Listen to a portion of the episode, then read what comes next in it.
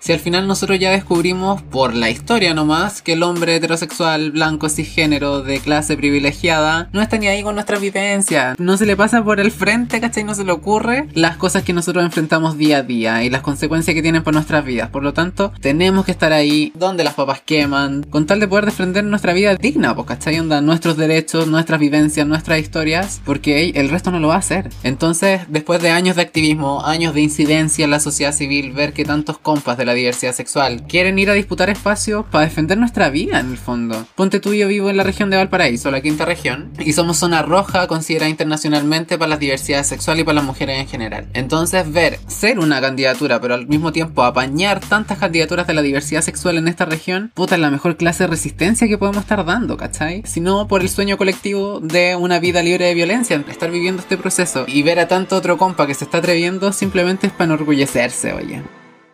Hola, hola, les habla Alonso Poblete, la voz y cuerpa de Un Gay en Chile podcast. Soy Alonso Poblete, la voz y cuerpa de Un Gay en Chile podcast y les doy la más cordial bienvenida a un nuevo episodio de Un Gay en Chile podcast. Segunda temporada. Activismo LGBTIQA+, testimonios de vida, reflexiones. No estás sole. Somos caleta. Somos muches historias de vida, personas como tú, diversas, disidentes, comunidades, cultura LGBTIQA. Bienvenido a Un Gay en Chile podcast.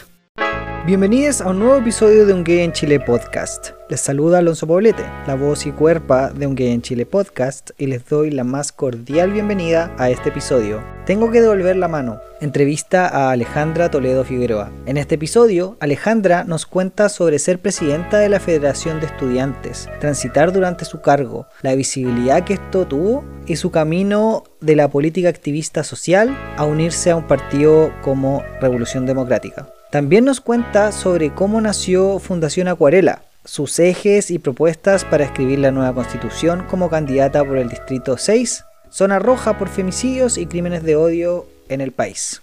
Yo les dejaré como recomendación recordar un bello episodio junto a Martín Giesen, a quien conocí porque me contactó como uno de los primeros auditores del podcast y quien se atrevió a dar su testimonio y contarnos su historia. Recuerda que si quieres participar en este podcast puedes hacerlo y contactarme en redes sociales, un Gay en Chile Podcast en Twitter, Facebook, Instagram y TikTok. Entonces vamos con Alejandra y su entrevista. Hola, hola. El día de hoy, como siempre, les tengo a una excelente invitada.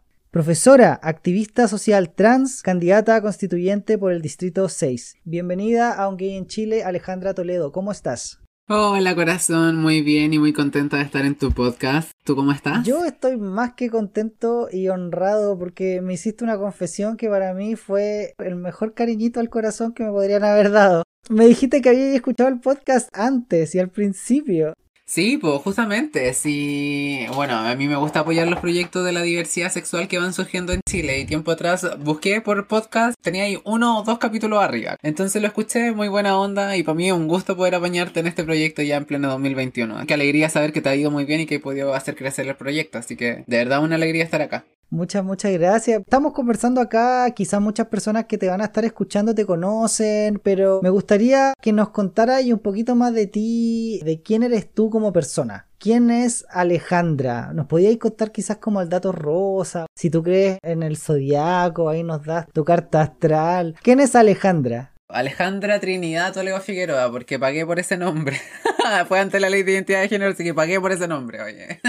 Soy una mujer trans, feliz, risueña, que en algún momento de la vida pensó que estaba todo perdido, sin ganas de vivir, y de repente vino esta verdad que se reveló ante mis ojos. Me di cuenta que soy una mujer trans y desde ese mismo minuto decidí luchar por mi felicidad y por demostrarle al mundo quién verdaderamente soy. Y ahora que lo conseguí, pucha que ha sido hermoso poder vivir nuevamente, sentirse con ese brillo, con ese fuego, con esa luz, con esa intensidad y querer compartir la alegría con el resto del mundo. Yo creo que esa es como una gran descripción genérica de lo que es Alejandra Toledo. Ahora, respecto a otros logros, por así decirlo, soy profesora de inglés, ya profesional. Me costó salir de la universidad, así que estoy feliz de decir que ahora soy profe licenciada en educación.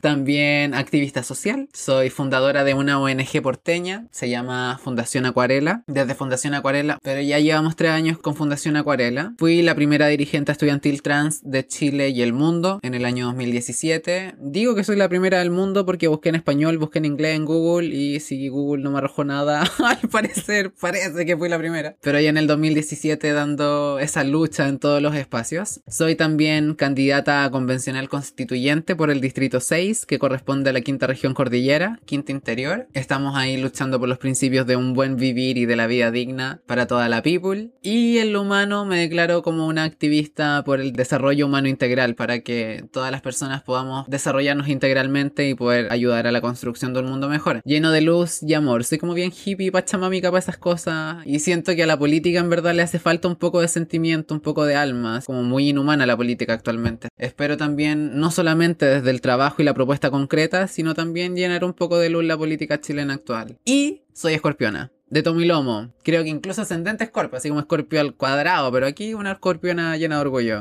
Mira, mira, también soy profe inglés y que somos colegas y yo también soy escorpio. Tía Ale, ¿de dónde sale tía Ale?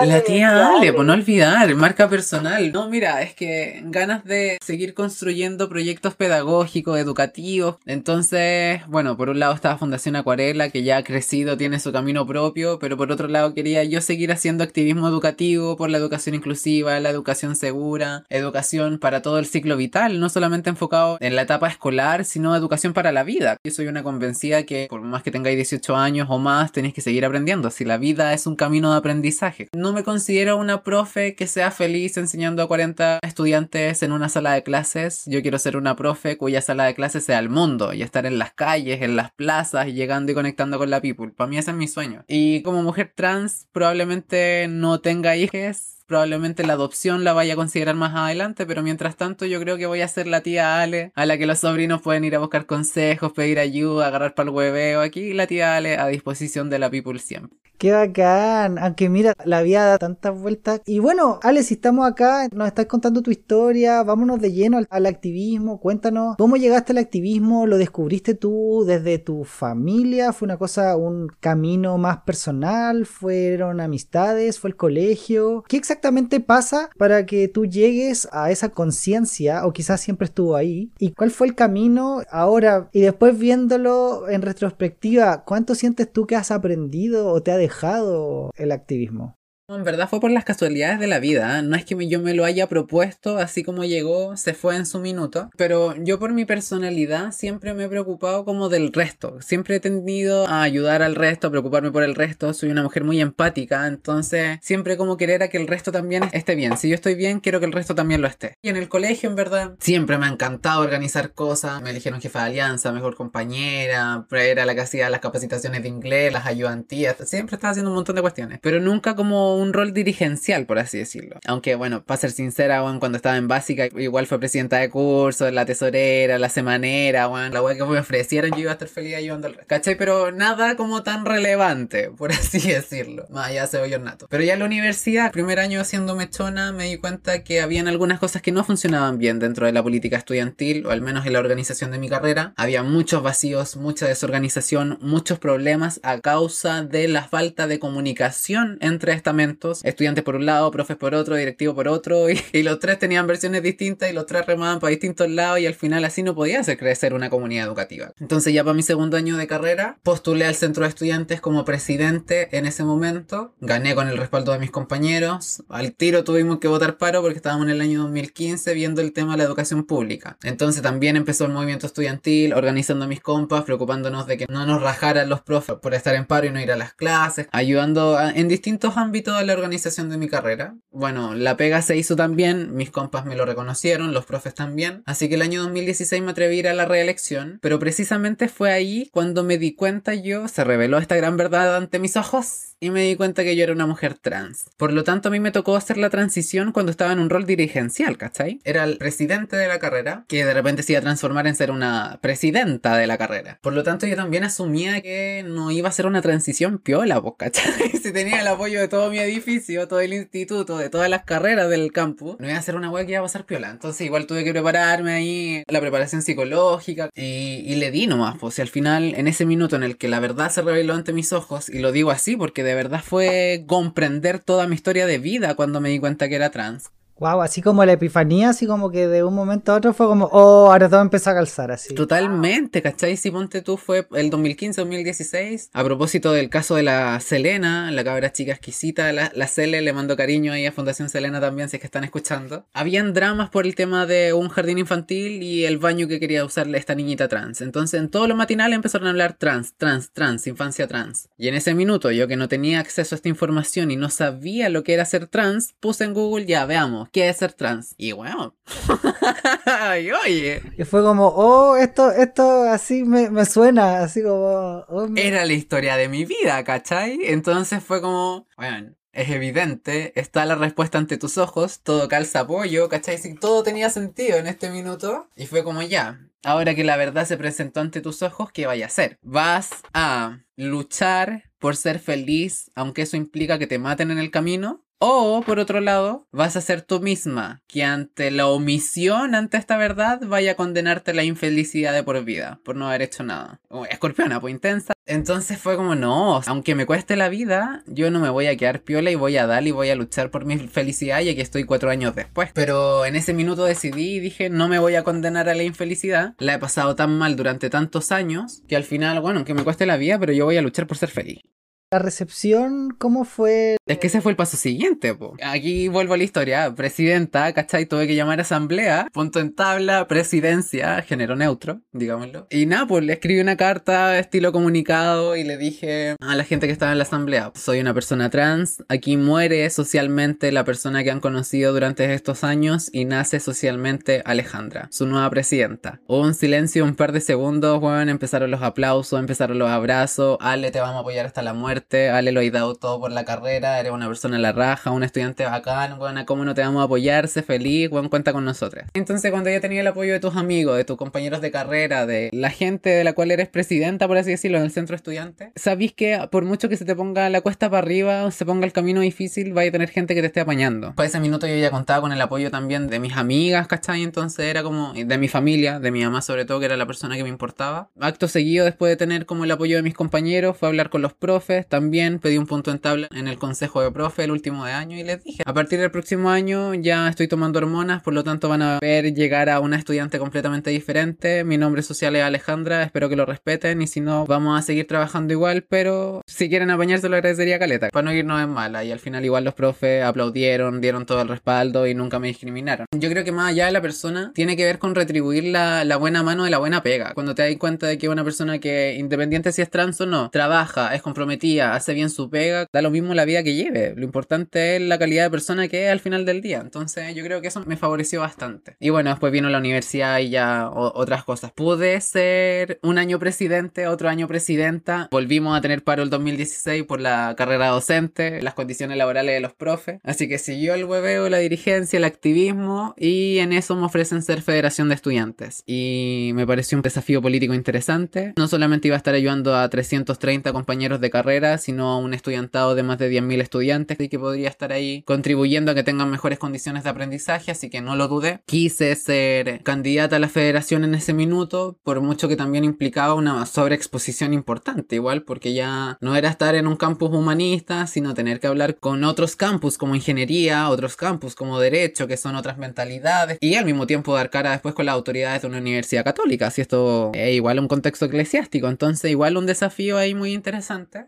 pero que al final resultó todo excelente. Entonces ahí me terminé convirtiendo en 2017 en la primera dirigente estudiantil trans. Por lo tanto, como te comento, esto vino como por añadidura. Yo estaba simplemente con ganas de trabajar, ganas de apoyar a la people, ganas de verdad de construir espacios seguros y con las condiciones para, para todas las personas. Y sola se fue construyendo el camino y abriendo la dirigencia estudiantil en ese minuto. Después Fundación Acuarela nace ese mismo año, 2017-2018, porque, para serte sincera, me fue tan bien en mi transición. Muy poca discriminación, casi nada. Un apoyo total de mi familia, un apoyo casi transversal de las personas con las que compartía. Y fue como, me siento hasta culpable de lo bien que me ha ido, sabiendo que esta no es la realidad ni mundial ni nacional. Me declaro una privilegiada, una favorecida de la vida y tengo que devolver la mano. No puedo quedarme con este privilegio, con esta fortuna, yo durmiendo tranquila sabiendo que el resto lo pasa mal. Entonces todo se fue vinculando y con mis compañeras de carrera, mis amigas de la vida, en base a nuestras historias de vida, de discriminación en los colegios, éramos todas de la diversidad, entonces por nuestras distintas historias, distintas discriminaciones, queríamos retribuir la mano, ayudar a que las futuras generaciones de profesores contaran con las herramientas pedagógicas para disminuir la discriminación. Y así en el año 2018 nace entonces Fundación Acuarela, con el objetivo de poder tener espacios educativos seguros para los estudiantes de la diversidad sexual. Y así la vida me fue llevando por el activismo, pues cariño. Esa es como largo, corto versión de, de mi historia. Wow, qué bonita historia. De hecho, me emocionaste en varios momentos. Así que qué bacán. Qué rico que tengáis esa energía y esas ganas como de, ayudar y de entregar. Ahí me contaste sobre tu activismo y más que nada como estudiantil, político, pero tú ahora estás militando en un partido político, ¿cierto? ¿Y, cómo llegas a la política más partidista?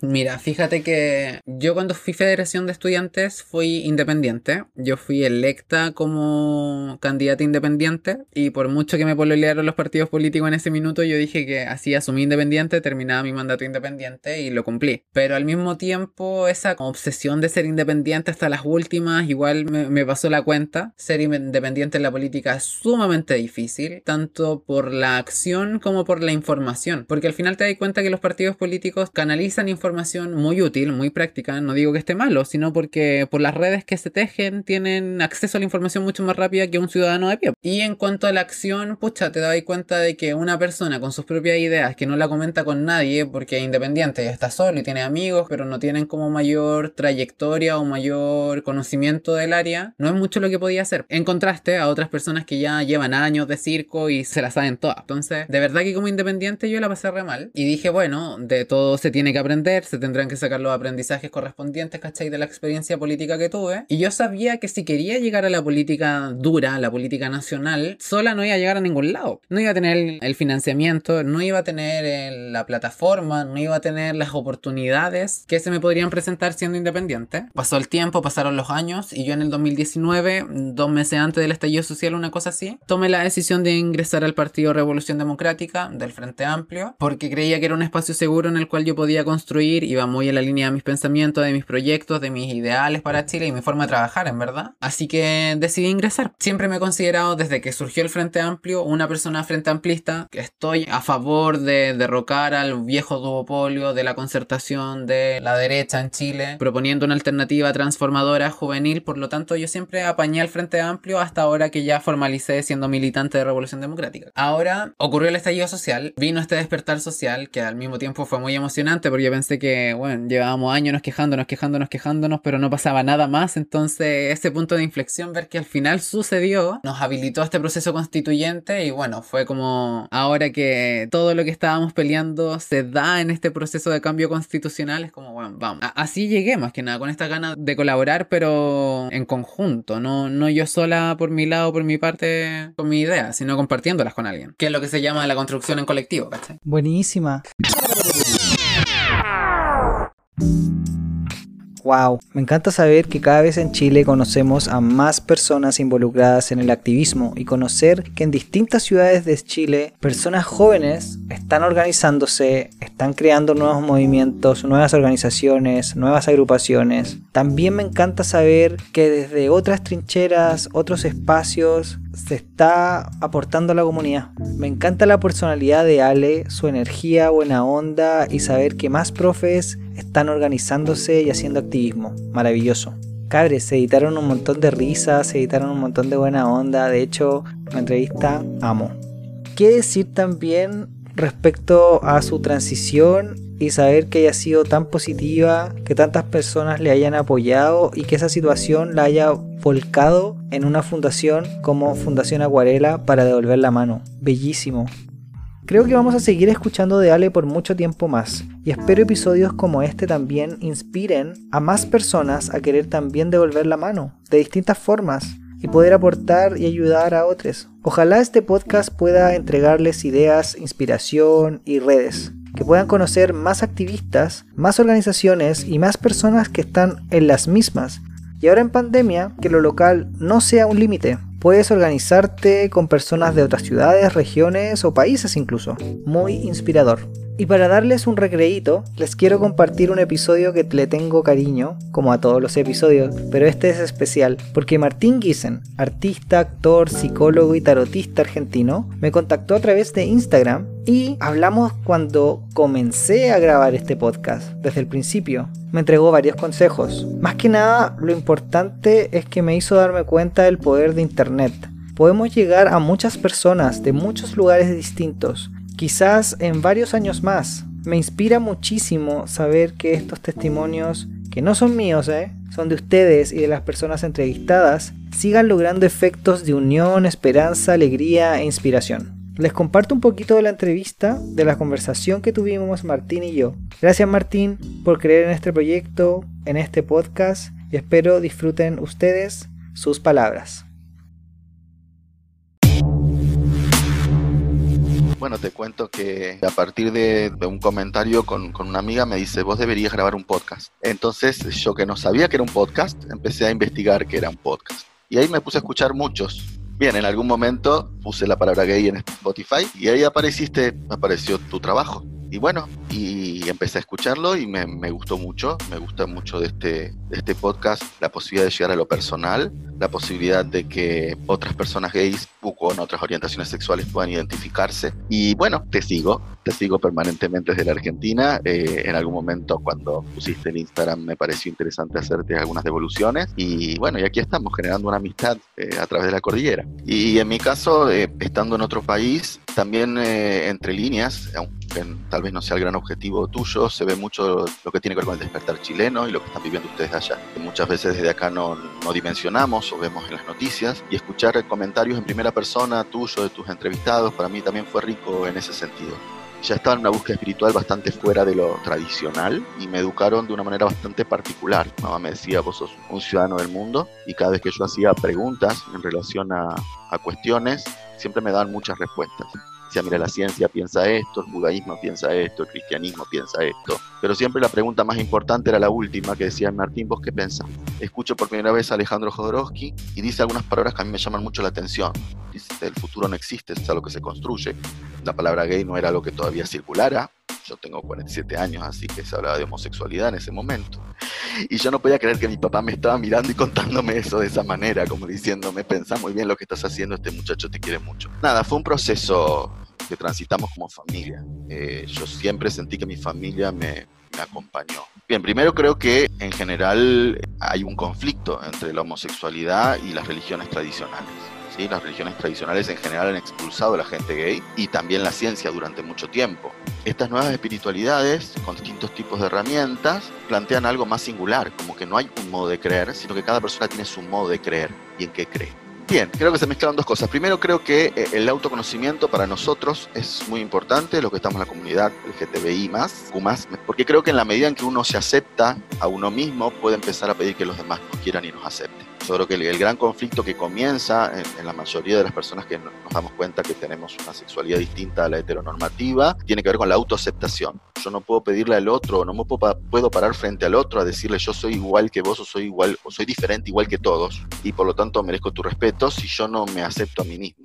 O sea, yo pude aceptarme, pude quererme y pude pararme frente al otro cuando, cuando pude verme a mí mismo. Para mí, tu compañía desde, desde los auriculares me permitió pensar muchas cosas y a veces pienso si ese Martín de 18 años, que no conocía a nadie gay y pensaba que era el único en el mundo, hubiera escuchado a Alonso en ese momento, seguramente me hubieran pasado un montón de cosas. Y creo que en algún lado del planeta hay algún adolescente, como era yo en ese momento, que cree que es el único gay del mundo. Claro, hay algún Martín por ahí escuchando quizás. Esperemos que eso pase. Seguro. en, en algún pueblito. claro, para eso tienen que compartir este episodio, así que les gustó. Realmente creo, que, creo que es un aporte muy interesante. Es un aporte muy interesante, sobre todo porque no hablamos solamente de teoría, hablamos en primera persona. Y, esto es una de las cuestiones que se aprende en, en, la terapia gestáltica, ¿sí? hablar siempre en primera persona. Y esto es algo que vos promovés todo el tiempo. Cuando una de las chicas decía, yo no puedo repetir la voz del otro. Entonces es importante darle lugar a la voz del otro. Y es importante hablar, porque si yo no hablo y no digo, y me quedo callado, ¿sí? tampoco el otro tiene posibilidad de saber quién soy. Psst, yo sé que estás aún escuchando entonces, ¿me puedes ayudar compartiendo este episodio? No te olvides de seguirnos en Spotify y escribir una reseña positiva en Apple Podcast.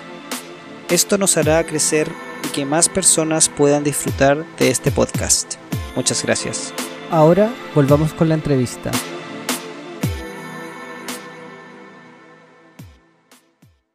Oye, eh, Ale, y respecto, tú nos habías comentado al principio, y de hecho es algo que es súper lamentable y que lo tenemos muy en cuenta, que la región o el distrito donde estás tú, el distrito 6, es una zona roja respecto a crímenes de odio y violencia contra la población específico LGBTIQA. Te iba a preguntar cuál es tu análisis o cuál es tu visión de tu distrito y de la región. ¿Por qué crees tú que pasan o se permite que pasen estos crímenes de odio y que no se hayan tomado carta en el asunto y no se haya detenido esto?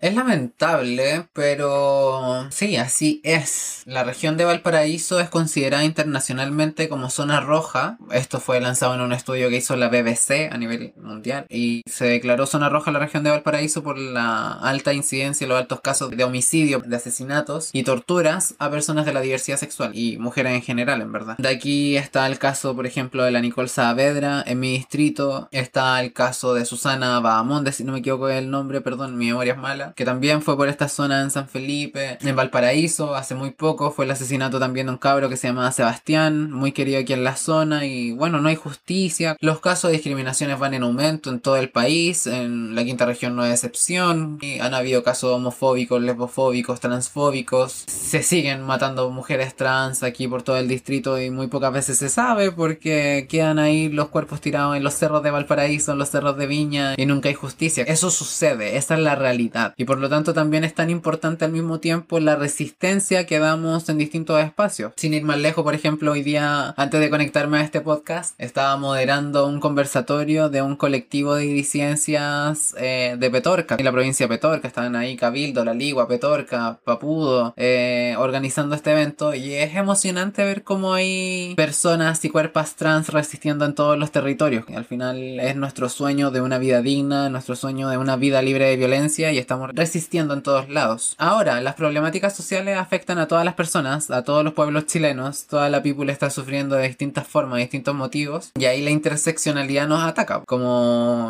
o sea, no es lo mismo ser hetero que ser gay, y no es lo mismo ser un gay joven que un gay viejo, y no es lo mismo ser gay que ser lesbiana, y no es lo mismo ser lesbiana una mujer trans hetero que una mujer trans lesbiana, ¿cachai? O sea, ahí la interseccionalidad juega un rol clave, y nos damos cuenta que la diversidad sexual se ve muchísimo afectada por la pandemia que el resto de la gente. Todas estas categorías nos hacen estar en una situación de desventaja en contraste al resto. Pero bajo tu visión o tu análisis, ¿cuál crees que es el por qué básicamente sería como el machismo, la homofobia, la transfobia, la falta de educación sexual integral? Eso es un problema transversal, ¿cachai? Que afecta a todo Chile. Ahora el fenómeno aquí en la quinta región es curioso porque se da más, pero igual en contraste con los números en Santiago es mucho peor porque viven muchas más personas, por lo tanto se da mucho más casos. Aquí somos menos gente, pero los casos están igual. Entonces no sé por qué se genera como este fenómeno en particular, porque te podría decir, no sé, el distrito 6 es un distrito bastante rural, ¿cachai? Pero hay gente campesina, guasa y de pueblos originarios con distintas culturas y cosmovisiones, todo el resto del territorio nacional también. Entonces, que se dé como fenómeno particular aquí en la quinta región, la verdad no lo sé. Me encantaría saberlo si es que existe algún motivo en particular, pero por lo menos con lo que yo me quedo es que estamos haciendo la resistencia y estamos trabajando activamente para evitar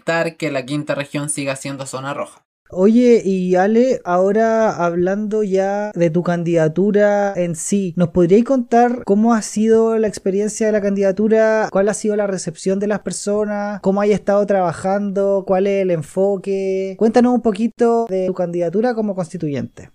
Ya, perfecto. Mira, la experiencia ha sido genial. He disfrutado muchísimo estar en campaña porque me he podido permitir recorrer el distrito, conectar con la gente, conocer distintas historias y desafíos de personas en las distintas comunas del país. Este es el distrito más grande de Chile. Son 26 comunas. Tenemos que estar todo el día arriba del auto para poder estar un ratito en cada una de las partes porque la idea obviamente es llegar a todos los rincones del distrito, pero, pero también he disfrutado muchísimo eso, el conocer, el descubrir nuestro distrito. La recepción de la gente ha sido maravillosa. No he sufrido discriminación en las calles para nada. Como la región de Valparaíso es zona roja, igual obviamente con el equipo tomamos la decisión de ser estratégicos, de ser pragmáticos, de tomar los resguardos necesarios y ponernos el parche ante la herida si es que era necesario. No queríamos estar diciendo a viva voz que yo era una persona trans por el miedo a la violencia que podría haber surgido. Pero fíjate que en verdad cada vez lo hemos ido mencionando más porque en verdad no nos han atacado, primero que todo, ni siquiera en redes sociales y eso es una wea pero extraña. Pero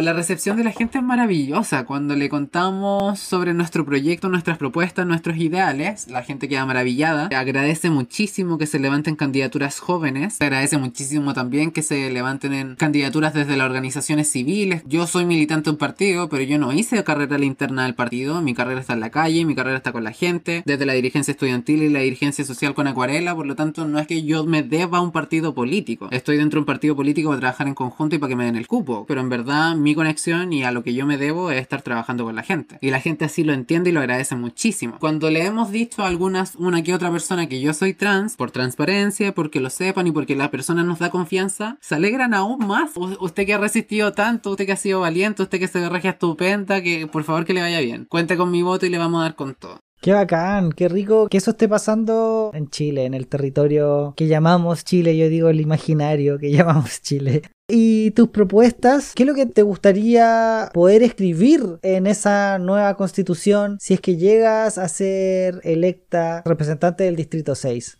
Mira, quiero comenzar diciendo que soy una persona que ama a su país. A mí me encanta Chile, tanto por la naturaleza y el territorio como por la calidad humana de la gente. O sea, somos solidarios, somos amorosos, somos latinos de piel y somos buenos para el hueveo y que es una weá que me encanta de Chile. Siempre tenemos como la talla flor de piel. Me encanta eso. Yo no quiero tener como una propuesta de nicho o una propuesta concreta y casarme con una bandera, sino yo de verdad lo que intento promover es como un proyecto país a largo plazo. A mí me encanta mi país y me duele Chile con toda la injusticia y toda la corrupción que tiene. A mí me encanta Chile, pero me duele la lógica extractivista y el modelo neoliberal que se encarga de romper nuestras tierras y nuestras personas con zonas de sacrificio con tal de poder generar más y más economía o para que tres comunas del país nomás se hagan más ricas. Tampoco es que todo el país sea rico, sino que tres comunas tienen como la arca fiscal en ballena. Entonces, en ese sentido, habiendo dicho eso, tengo distintas propuestas para llevar a Chile de manera sustentable a largo plazo a, un futuro mejor.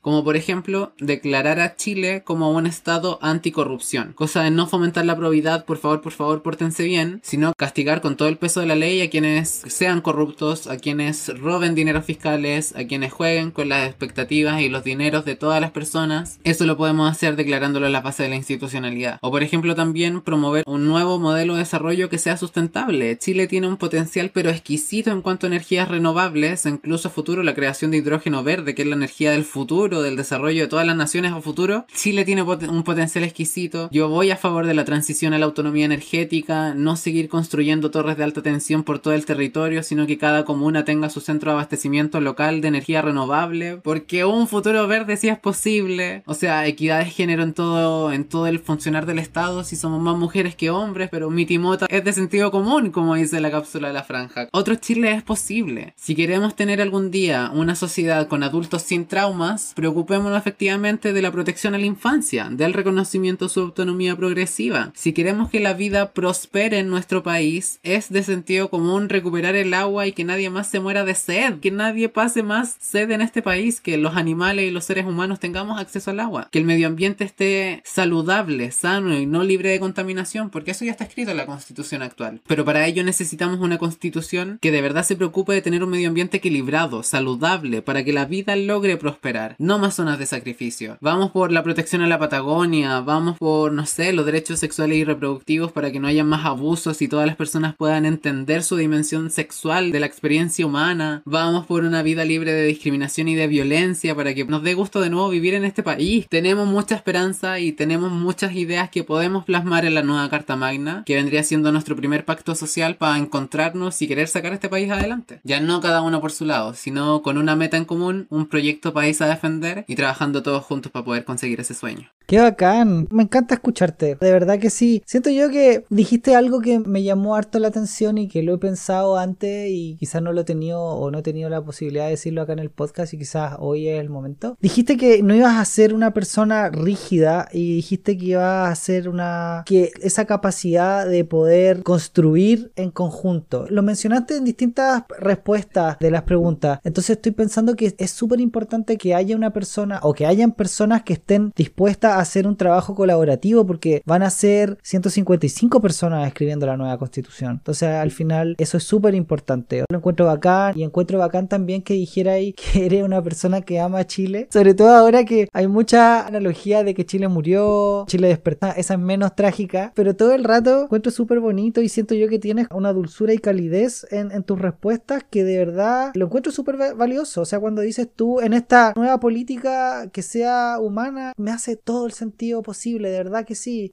Yo de verdad amo mi país porque Chile per no es malo. La gente de Chile no es mala. El único drama es que estamos en un país lleno de corrupción, con una crisis multidimensional, porque la weá que se te ocurra en Chile funciona mal, por lo tanto tenemos que solucionarlo. No tenemos buena voluntad política de la élite que nos gobierna, por el contrario, o sea, lo único que les interesa es llenarse los bolsillos y no tienen una buena capacidad de administración del Estado, por algo estamos en el hoyo en el que estamos. Y si la gente llega a ser violenta, bueno, tenemos la peor salud mental del mundo. Porque este sistema neoliberal nos tiene pero tan cagados. Cagados para llegar a fin de mes, cagados porque tenéis tres pegas, cagados porque estáis con un estrés crónico, porque no tenéis ganas de compartir con nadie, porque estáis chato tu vida. Abuelos que se suicidan porque no tienen pensión. Este país está tan mal, pero no por culpa nuestra porque yo quiera ser desagradable. Porque las condiciones nos tienen jugando estas reglas del juego. Por lo tanto, este minuto de verdad, este proceso político me llena de esperanza de saber que podríamos cambiar las reglas del juego y podemos al fin tener las condiciones para que podamos recuperar las ganas de vivir. Porque así de mal estamos, ¿cachai? O sea, la talla pareja es que los jóvenes que ya no quieren vivir más. Y no lo puedo tomar a la ligera porque la gente está chata de vivir en estas condiciones. Entonces este es el minuto a cambiar las cosas. Todo el rato, Ale. Ya que estamos llegando al final de la entrevista y yo de verdad he disfrutado mucho haber podido conversar contigo, haber podido escuchar tu historia, te quería pedir que nos regalaras recomendaciones, ya sea para leer o para ver o para escuchar. Libros o series documentales, películas, blogs, páginas web, YouTube, podcast, lo que nos quieras regalar para que veamos como cultura pop.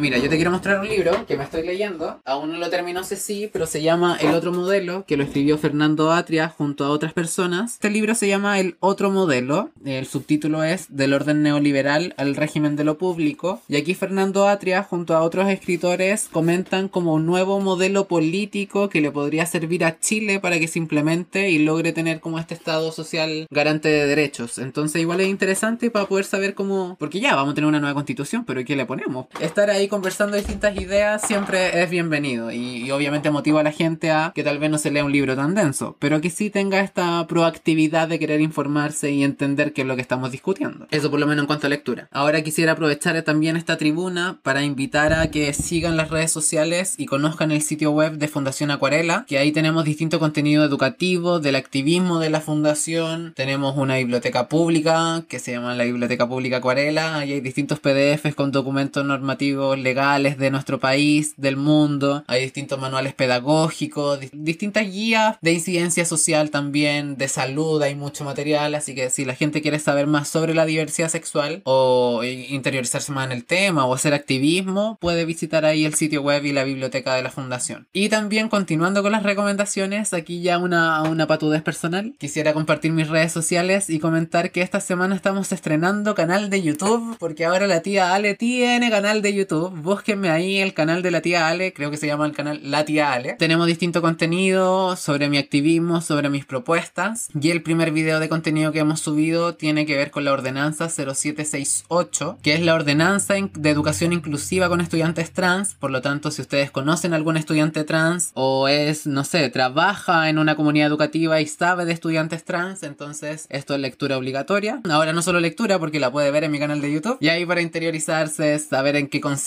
cómo se implementa, etcétera, etcétera. Así que estemos conectadas por redes sociales. Tengo YouTube, Facebook, Instagram, TikTok, Twitter y también sitio web www.tiale.cl con más de mi activismo, mi historia de vida, mis propuestas y mi proyecto país que voy a estar promoviendo en la Convención Constitucional.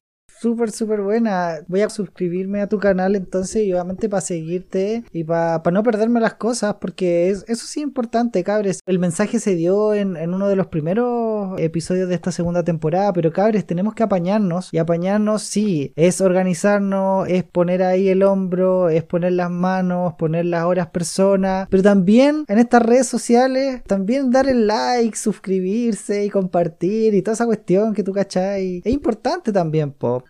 Cuesta nada, pero nos ayuda muchísimo a crecer y a seguir haciendo esta resistencia. Exactamente, para que nos ayuden cabres. Así que de verdad me ha encantado conversar contigo, pero estamos llegando al final de la entrevista y te tengo que pedir que nos dejes un mensaje. O hay algo que se nos haya olvidado mencionar o algo que te gustaría recalcar, destacar. Esta va a ser la primera vez en que democráticamente nos sentamos, nos reunamos y vemos para dónde vamos. En ese sentido, es súper importante votar por personas que le den la confianza, que tengan la facilidad para negociar, para convencer, para lograr consensos y llegar a acuerdos. Porque si votamos por personas que sean expertas en pelear con una puerta o que sean personas expertas en quedarse en una muralla atrincheradas en una esquina, en un rincón, es que no vamos a llegar para ningún lado. Si no votamos por personas que tengan capacidad de diálogo y capacidad de llegar a acuerdos, nunca vamos a conseguir los dos tercios. Toda la sangre que se ha derramado va a ser en vano y vamos a entrar en una crisis política, pero que te la encargo, mi amor. Entonces, si no votamos por personas con la capacidad de llegar a acuerdos, nunca vamos a salir del hoyo en el que estamos. Por favor, y aquí no lo digo como candidata, lo digo como ciudadana que va a vivir bajo la constitución que salga, ¿cachai? Por favor, votemos por personas que nos den la confianza, uno, que tengan principios acorde a nuestra línea, y segundo, capacidad de diálogos para llegar a acuerdo y sacar adelante al país de la crisis en la que estamos. Así que quiero compartir esa reflexión. No tengan miedo a votar por personas trans o por personas de la diversidad sexual porque nuestras experiencias de vida al final nos han generado un cuero de chancho que nos tiene preparados para enfrentar lo que venga. Y por favor, infórmese lo que más que pueda, participe de este proceso, cuídense, amen y sean felices. Me encanta cerrar con eso, así que cariño, te dejo la palabra. Muchísimas gracias, gracias, gracias, gracias por, tu, por tus palabras, por tu tiempo, por haber escuchado el principio de este podcast, por haber querido participar acá. Yo quedo feliz con esta entrevista, yo espero que las personas que nos están escuchando también lo estén y que te contacten o que vayan a, a tus redes para conocerte más y si es que esas personas están en el distrito 6, bueno, ya te conocen un poquito más y pueden tomar una decisión más informada para saber si es que en realidad tienen que votar por ti o no. Eh, Muchas gracias, Ale. Entonces, nos estamos escuchando. Cuídate, que estés muy Un bien. abrazo a toda la people. Chao, chao. Chao.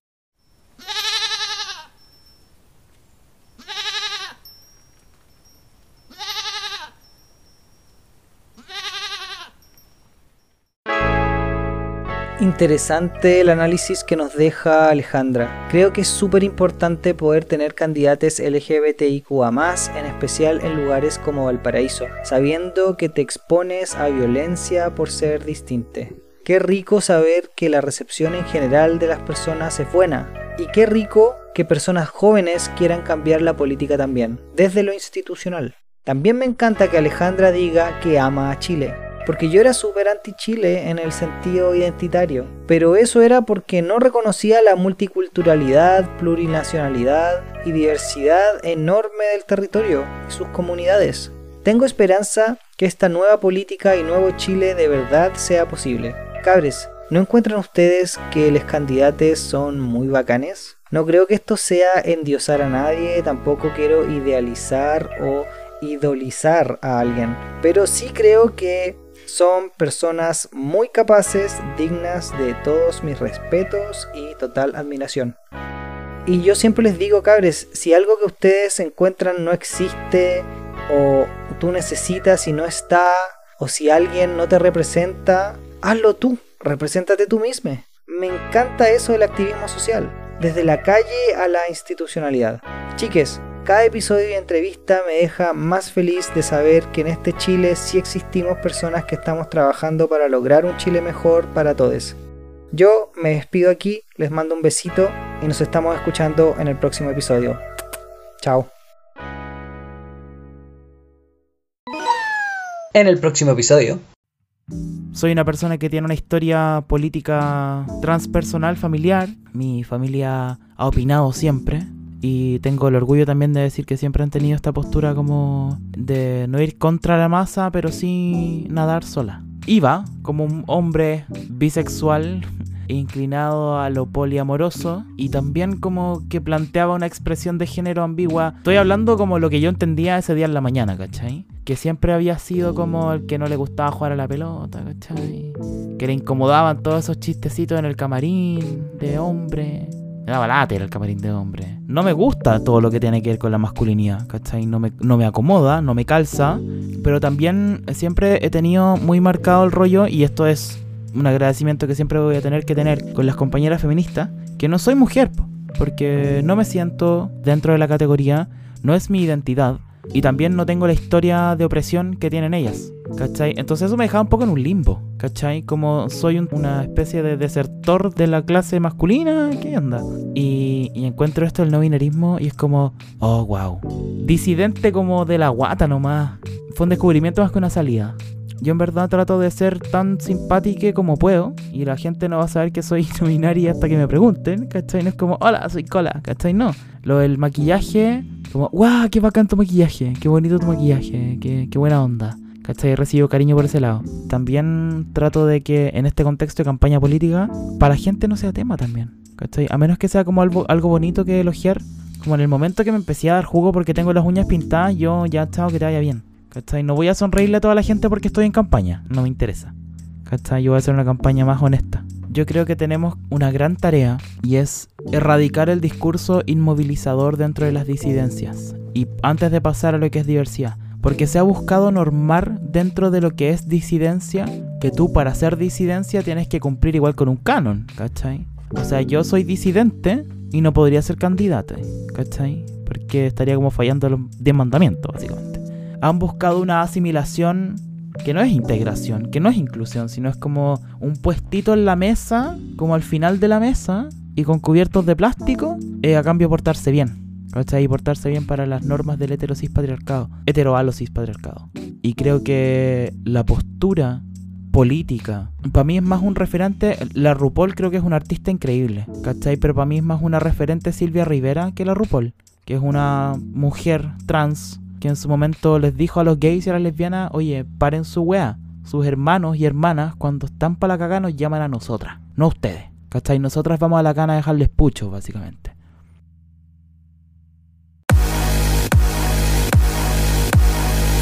¿Qué te pareció este episodio?